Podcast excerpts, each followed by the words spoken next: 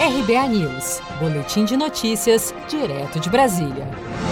Empregado demitido pode receber seguro-desemprego após estabilidade do benefício emergencial. O direito ao seguro-desemprego será mantido em caso de demissão após o fim do período de estabilidade relativo ao recebimento do benefício emergencial de preservação do emprego e da renda. Em entrevista à Agência Senado, o consultor legislativo do Senado, Eduardo Modena, especialista em direito do trabalho, foi questionado sobre o direito de receber o seguro-desemprego desemprego para quem já recebeu o auxílio do governo na redução da jornada de trabalho em 50%. Recepção do benefício emergencial, ela não impede a concessão e não altera o valor do seguro-desemprego a que o empregado vier a ter direito. Ou seja, se ele tinha direito, se tivesse demitido imediatamente, é, a receber o seguro-desemprego, nos termos da, da legislação do seguro-desemprego, da Lei 7.998, se ele vier a ser demitido após o período de estabilidade do benefício emergencial,